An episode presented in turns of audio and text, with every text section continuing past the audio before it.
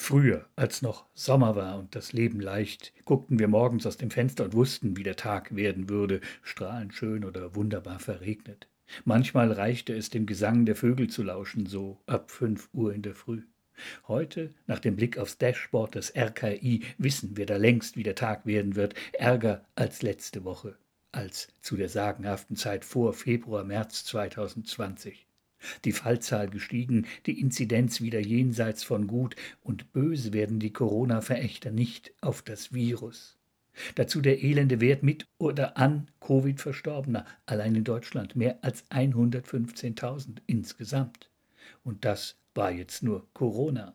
Noch ganz andere Daten und Zahlen schwirren gerade durch die Luft, um uns wieder und wieder aus den letzten verbliebenen Träumen zu reißen, die Inflationsrate wie seit Jahrzehnten nicht mehr, über 100.000 Russen an der Grenze zur Ukraine, Soldaten. So und so viele Opfer des Felssturzes, des Wirbelsturms, des Tsunami, des Putsches. Es ist, als wachse die Welt wie in der Kindheit, da wir Bilder nach Zahlen ausmalten, aus nichts. Diesmal weltweit oder auf einer Excel-Tabelle in der ledernen Aktentasche eines unbewegten Bundeskanzlers. Die Politik kann nicht so abstrakt wie die Mathematik, nicht so schlicht und schön wie E ist gleich mc Quadrat. Nur uneinsichtig das schon. Zahlen, Prozente, nicht immer gute Gesetze, die ewig schwarze Null in Mindermehrheiten. Ist alles eine Frage des Maßes, Mesotes, sagte Aristoteles, für den antiken Maßstab für alles, nur nicht übertreiben, schön mittig bleiben, wo die Angemessenheit und die Vernunft regieren. Das Randständige, ja Radikale hat da nichts zu suchen, zählt nicht übermäßig. Maßlose Pandemie. Drowning by Numbers, Peter Greenaways Film, fällt mir da ein. Nein, wir gehen nicht unter.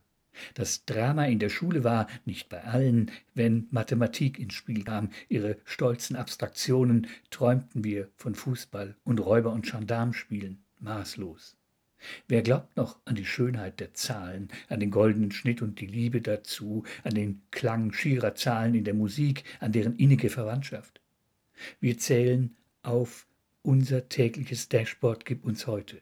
Wir zählen die Kranken nicht mit den Herzen, es sei denn unmittelbar auf der Intensivstation, zählen Corona-Leugner, Verschwörungsrauner, Widerständler gegen nichts. Nichts ist mehr, wie es war. 2022 auch nur eine Zahl, wenn auch ab Christi Geburt. Der Mensch ist das Maß aller Dinge, lautete der Satz des Protagoras. Nur bis wo zählt er? Bis wann zählen wir? Bis alles wieder im Lot ist?